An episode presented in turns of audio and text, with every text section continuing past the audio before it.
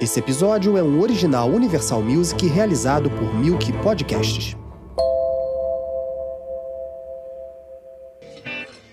Ela faz parte de tudo desde o princípio. Ela parecia um Mick Jagger, um David Bowie, né? A obra, a personalidade, o talento, a voz. Uma mulher ocupando esse espaço na música brasileira com letras que sempre tiveram ali quebrando tabus, né? Debochada, alegre. Ela arrombou a festa da minha vida, entrando com tudo. A nave mãe, é como se a nave mãe tivesse vindo me buscar. Para mim, a Rita Lee é a rainha maior desse país. Eu acho que a Rita ela abriu é, portas para coragem, né? Eu não seria o que eu sou, eu não teria condição de me expressar da forma que eu me expresso. Eu devo tudo a ela.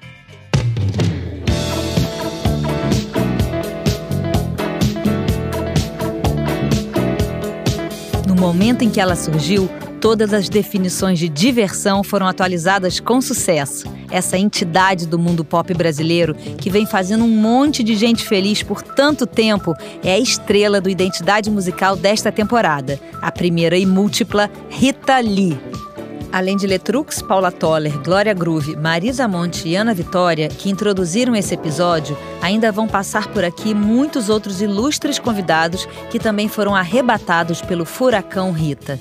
E claro, teremos a presença luxuosa de Rita e Roberto, que gravaram diretamente do seu bunker, especialmente para o Identidade Musical. Mas de onde vem essa força da natureza que promove o desacato musical, a desobediência estética e o bundalelê amplo, geral e restrito por onde passa? Seu biógrafo Guilherme Samora tem uma pista. Uma criança que era fã de Peter Pan é, e Carmen Miranda, eu acho que não tinha como, como, como dar diferente. Acho que a Rita era tropicalista muito antes da Tropical existir.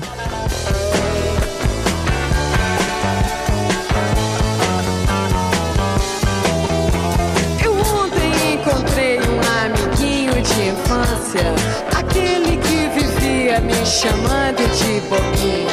Eu lembro que uma vez ele me disse: Ei hey, menina, um dia eu ainda vou te amar de verdade.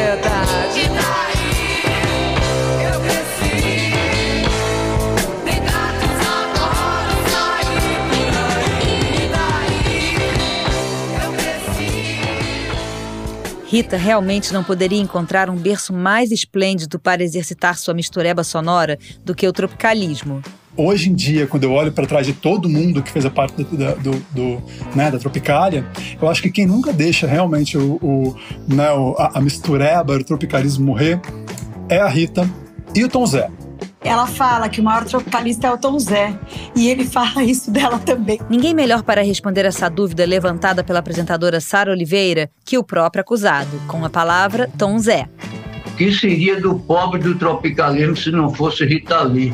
porque ela é uma pessoa tão acesa, tão ligada, que compreende as coisas tão de, de, de, de primeira, tão de choque e que reage imediatamente com tudo que o tropicalismo pensou, que é a mais, é, a mais fiel figura tropicalista.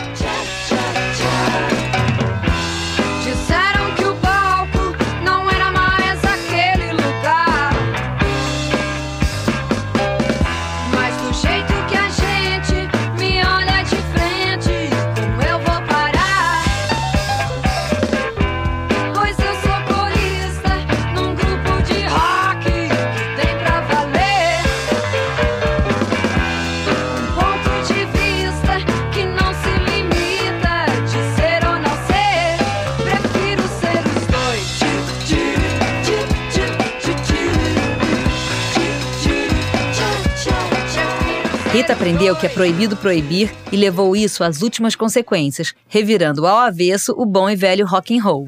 Modestamente, isso bem modestamente, eu acho que eu abri bastante avenidas, porque eu comecei depois do tropicalismo, principalmente depois de Mutantes, eu comecei a fazer um, um rock um rock brasileiro. O rock sempre teve presente na vida da minha mãe, né? Do mesmo jeito que Carmen Miranda teve presente, do mesmo jeito que tantas coisas, tantas Emilinha Borba teve presente. Eu acho que é, o artista... Ela é múltipla. Beto Lee, o filho mais velho, e Guto Graçamelo, produtor de alguns de seus maiores hits, como as do álbum Babilônia de 1978, podem atestar que o DNA do rock sofreu uma mutação nas mãos de Rita Lee. É uma mistura até de, de, de, uma certa confiança e uma certa cara de pau também de você passear por outras praias, sabe? Se dar. Uhum. Vamos lá, vai. Eu sou, eu sou brasileira também. Vamos fazer. Vamos fazer um shot, vamos fazer. Vamos fazer, cara. Minha mãe sempre foi dessa. A, a, a, o modus de, de, de, trabalhar dela é anything, anytime, anywhere. É uma coisa que vamos, vamos, dá certo, deu samba, faça rock sabe? Uma das coisas que eu mais ouvi da minha mãe era essa frase. Rolling Stones, para Roberto e para Rita, deuses. Então é, é, era a coisa mais importante para eles, Rolling Stones. Saía um trabalho novo de Rolling Stones, eles corriam para beber naquela fonte, entendeu? Mas eu nunca vi, só no iníciozinho ainda tinha um pouco de ver o que eles fizeram para fazer parecido, mas muito no início. Mais ou menos no, no Babilônia ainda tinha um pouco disso daí. Depois a Rita achou o caminho dela, o Roberto achou o caminho dele. Pra lhe dizer que aquele sonho o ar que eu respiro.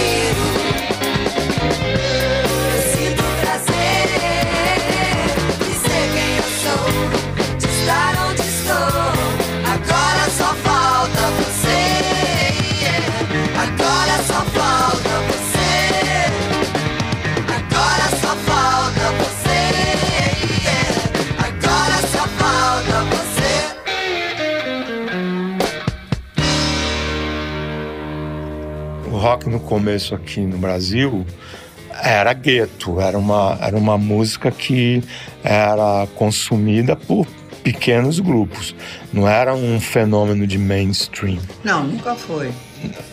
Foi a partir de um certo momento, foi.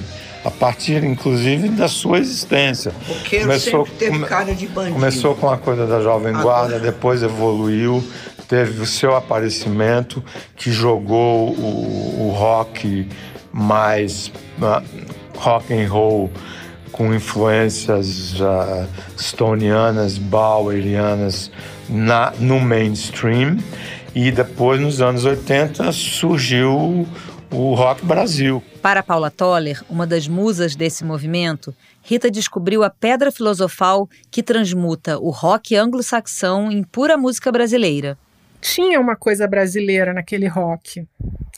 Não era uma coisa imitando como as bandas alternativas de rock da época, né, dos anos 70. Era uma coisa com uma cara brasileira, uma cara pop. Eu acho que aquilo ali determinou tudo que foi feito depois, né? Branco Melo também bebeu nessa fonte nos Titãs, outra cria dos anos 80. Ele lembra bem de seu primeiro momento de epifania roqueira, Powered by Rita Lee. Eu conheci a música da Rita Lee através do disco Fruto Proibido. Me lembro de ter ouvido pela primeira vez no rádio a música esse tal de rock and roll e aquilo soava tão diferente para mim do que eu conhecia é, da música brasileira, da Jovem Guarda, Bossa Nova foi muito marcante.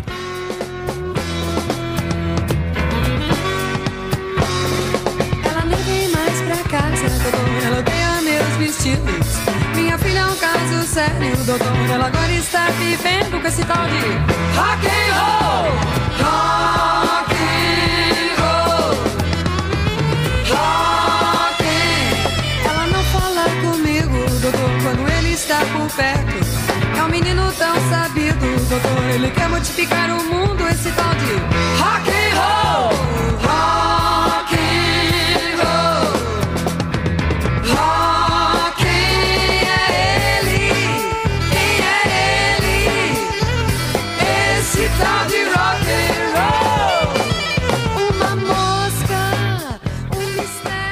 Todas as gerações de roqueiros concordam que a partir do advento Rita Lee, o rock ganhou sua mais perfeita tradução. Inclusive os roqueiros raiz, como Rony Von, que aponta aqui a sua música predileta. Bom, minha música favorita da Ritinha é Babilônia. Eu vou explicar por quê. Ninguém vai entender direito isso. Mas existe, é, ela sempre brincou muito com situações históricas, brincou muito com palavras, brincou muito com relações humanas. Babilônia consegue juntar eh, praticamente todas essas coisas, só que com uma pegada rockabilly que me devolveu a juventude, me devolveu a adolescência. Quando eu vi pela primeira vez suspenderam os jardins da Babilônia, exatamente na mesma pegada eh, ou da, das baladas clássicas da minha época ou do rock and roll de verdade, que é o rockabilly.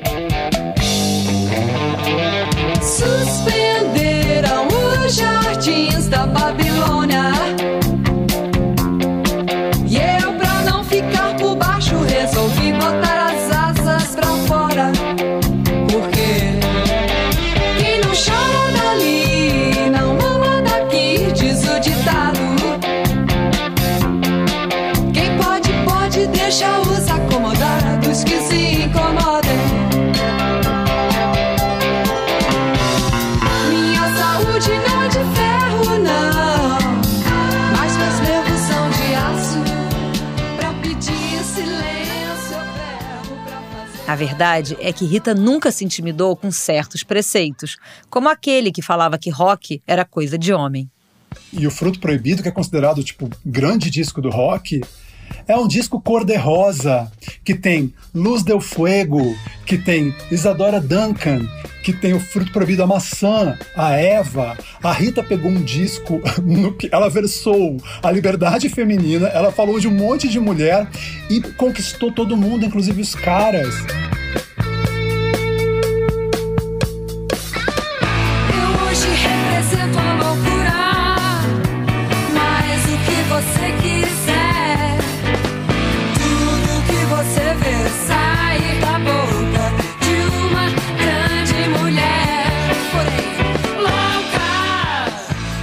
Rita entrou no clube do Bolinha do Rock pela porta da frente e a deixou escancarada. Que o diga Letrux, cantora, compositora e instrumentista, devota dos ensinamentos de Mamãe Natureza. Tanto a música quanto a letra me abraçam de uma maneira muito muito reveladora, né? Eu sei que não adianta mesmo a gente chorar, a mamãe não dá sobremesa. Não sei se eu tô pirando, se as coisas estão melhorando. Ai, muito forte. Ela toma conta da minha cabeça.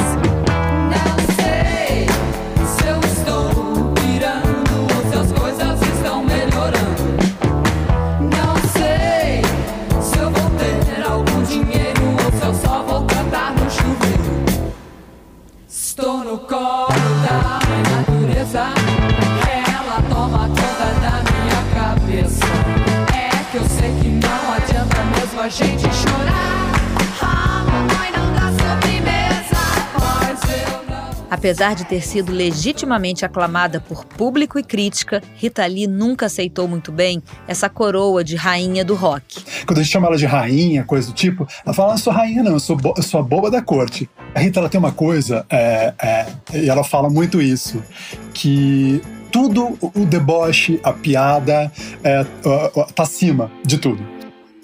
Ela sempre foi uma tiradora de onda. Né? Enfim, é, no bom sentido, ela sempre gostou de tirar onda, de apontar o dedo na cara de, de, de alguns e de cutucar a ferida aqui e ali, sabe? Até falar da, da mulher mesmo, assim, como mulher, sabe? Minha mãe tem uma. Ela tem uma coisa de se auto-escrachar também, que eu acho muito bacana, né? Ela não, ela não dá muito esse gostinho pra ninguém.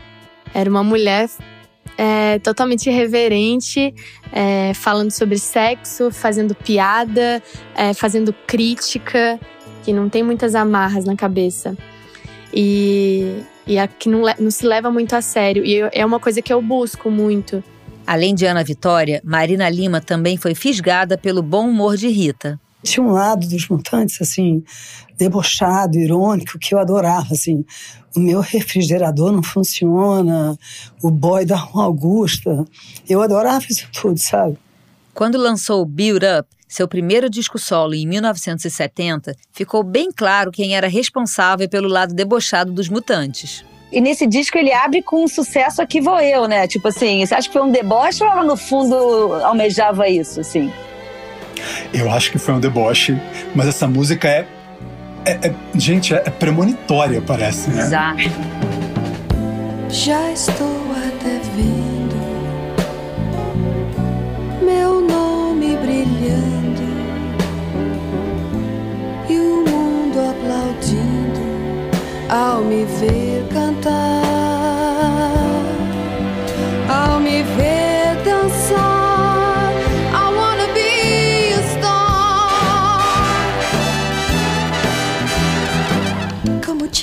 Ginger Rogers vou sapatear. Mais de mil vestidos vou poder usar. Num show de cores em cinemascope, eu direi adeus aos sonhos meus. Sucesso aqui vou eu. Rita e Roberto lembram que esse espírito livre, leve e solto nem sempre era tão bem compreendido. Era uma coisa que implicavam, na época, eu lembro, bom, a crítica sempre caiu de pau em cima de, de tudo que eu fiz até, até o fim.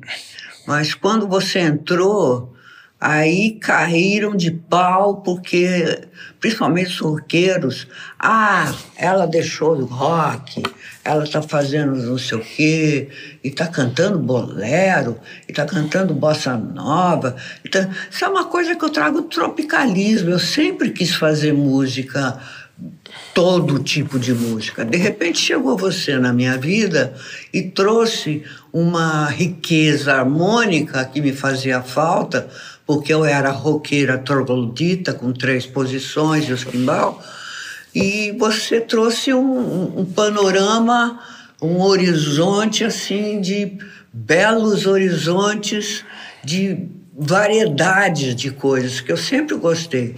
Na minha infância a gente ligava o rádio, escutava de tudo, de Fred Astaire, a Emilinha Borba, a Lamartine Babo, Nelson Gonçalves, e eu gostava de todo tipo de música. É curioso que, mesmo com uma carreira sólida, Rita demorou para se ver como parte da MPB. O que tinha acontecido em 77, depois de novo 79, a Rita tinha lançado Arrombou a Festa 1, Arrombou a Festa 2, meio que, né, dela com Paulo Coelho, com sátiras da música popular brasileira. Então, assim, de algum modo ela nunca foi chamada de MPB até então.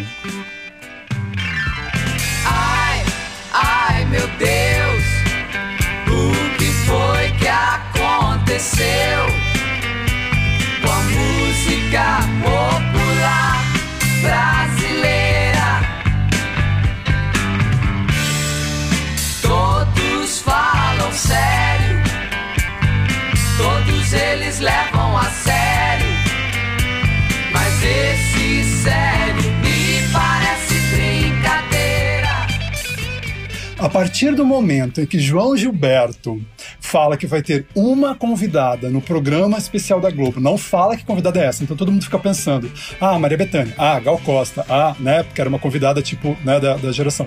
E aí de repente chega a Rita, a partir daquele momento as pessoas começaram a colocar a Rita também na MPB. Guto, que foi o produtor desse especial da Globo, lembra bem como rolou o convite. Eu nunca vou esquecer o dia que o João ia fazer o especial dele lá na Globo. Isso. E aí, de repente, a, a Rita apareceu lá em casa na véspera. Ele ficou encantado com a Rita, eu acho que até meio apaixonado, sabe? E, e foi um susto quando ele discutindo com quem é que iria convidar. Estamos, estamos precisando de um convidado, não sei o quê. Ele, de repente, do nada, ele fez assim: Rita Lee. Rita Lee? Rita Lee. Eu quero cantar com a Rita Lee no meu especial. Mas foi, não foi uma coisa planejada, nada, de ninguém. Ninguém sugeriu, nada. Mandou essa aqui de repente. E Aham. foi o máximo. João Gilberto era louco pela Rita Lee, gente. Incri- E ela tinha essa coisa do tipo, meu, mas é, é, é, ele me convidou pra cantar com ele. Como é que eu vou cantar? A Rita apavorada. Eu não tinha apavorada, sabe? Com medo de que o João era aquela pessoa que as pessoas tinham medo de, de encostar a mão nele, de ferir. E a Rita ficava sentada, extasiada com ele, com o jeito dele. cara. A Rita aprendeu muito com ele. Quieta, entendeu? Tenho certeza que sim. Uma das únicas vezes que eu vi o João Gilberto, colocar o violão do lado, levantar, foi por causa da Rita. Outro nome da bossa nova que trocou figurinhas com Rita foi Nara Leão, ainda na época dos Mutantes. Aliás, foi Nara que fez Rita debutar nos primeiros lugares das paradas de sucesso. Eu acho que a Nara, a Nara, a Nara sempre gostou muito da Rita. A Nara tinha uma coisa ali com a Rita também na época né, do, do, do, né, do tropicalismo e tudo mais. Coisa a Nara tinha um. E a Rita, uma vez, eh, ela já falou isso em algumas, algumas entrevistas e tudo mais, é, é, é, ela se sentia mais próxima na coisa da voz, da coisa da intervenção da Nara, do que de repente dos vozeirões que tinham ali. Então ela tinha uma coisa, uma, uma, uma proximidade. Quando ela deu José para Rita, Rita gravou e foi um estouro em rádio, era uma coisa muito bizarra, porque daí Mutantes voltaram, o público ficava pedindo José, pedindo para cantar José. E os meninos Mutantes, ao invés de aproveitarem o, né, o sucesso, a coisa, eles meio que se recusavam a tocar. Eles não queriam tocar nos shows de Mutante José, mas o fato é que era o grande né, e único grande sucesso radiofônico. Foi o primeiro número um da Rita, foi José. E assim, vendeu pra caramba o compacto. Aliás, o compacto de José vendeu infinitamente mais que o Build Up. Mas o que eu acho curioso é que daí na Globo, no Som Livre Exportação, foi um programa é, é, da Globo, que tinha todo mundo, né? Tinha Elias, tinha, né? era um programa importante da época de 1970. Lá eles cantaram Ando Meio Desligado num dos, dos programas, é, a, o Mutantes fazia parte né, do, do coisa, mas foi meio que obrigado pela Globo a cantar José porque afinal de contas era o grande hit deles. Olha o que foi meu bom José se apaixonar pela donzela, dentre todas a mais bela de toda sua Galileia.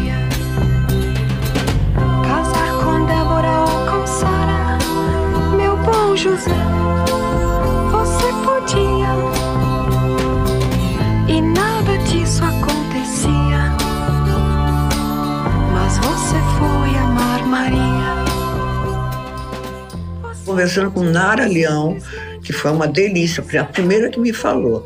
Ela falou assim: a gente tem voz pequenininha, mas a gente é chique. Né? A gente canta baixinho, mas a gente é chique. E ficamos por aqui, porque se deixarem a gente não para. Até o próximo episódio do Identidade Musical, quando vamos falar de como Rita arrombou a festa nos loucos anos 80. Falando nisso, fiquem agora com um pequeno spoiler de Guto Graçamelo, contando sobre o dia que resolveu oferecer uma festa de aniversário para Rita no auge do sucesso. Detalhe, ela faz anos no dia 31 de dezembro. Eu estava trabalhando com a Rita e eu tinha uma, morava num apartamento em Ipanema, na Vila Soto. Esse apartamento não tinha nenhum móvel. E eu, maluco, aquela época, aquela época a grana estava boa, e eu comprei, a, a, foi demolida a zona do Mangue, aquela zona prostíbulo do Mangue, que era famosíssima no Rio. E eles iam demolir. E eu, maluco, comprei toda a madeira da demolição da zona do Mangue e aí deu um 31, eu estava trabalhando com a Rita, 31 de dezembro, rolou a ideia seguinte, vamos fazer a festa de aniversário sua aqui? Todo mundo sentado nas toras e não sei o que, a Rita, imagina, topou na hora e tal. Então vamos convidar pouca gente tal, para ficar um negócio legal. Não sei por que razão, é, feriado, Ipanema, rolou na praia. Ah, vai ter o aniversário da Rita. E foi uma cagada, porque eu tive que botar segurança na porta. A Rita estava no auge, no auge. E tinha, deu assim umas 800 pessoas querendo subir. Fora os amigos, entendeu? Eu me lembro da Rita, feliz da vida lá, sabe? No meio da galera toda. Gostou? Aproveita para seguir o nosso perfil e compartilhar com seus amigos. O podcast Identidade Musical é uma realização Universal Music e Milk Podcasts. Concepção e criação: Adriana Pena, Alexandre Rossi, Josiane Siqueira e Pedro Serra. Apresentado por Adriana Pena, escrito e dirigido por Alexandre Rossi. Na produção, Adriana Pena e Josiane Siqueira. Pesquisa realizada pelo Pedro Serra. Gravado por Suliano, com edição e mixagem do Hugo Valada e Duda Suliano no Milk Studio. Um agradecimento especial para os convidados desse episódio: Ana Vitória, Beto Lee, Branco Melo, Glória Groove, Guilherme Samora, Guto Graça Melo, Letrux, Marina Lima, Marisa Monte, Paula Toller, Rony Von, Sara Oliveira, Silvia Vena e Tom Zé. E claro, em nome de toda a equipe do Identidade Musical, nosso muito obrigada a Rita e Roberto pela participação generosa nesse primeiro episódio da nova temporada. As músicas desse episódio foram gentilmente cedidas pela Universal Music e pela editora Warner Chappell.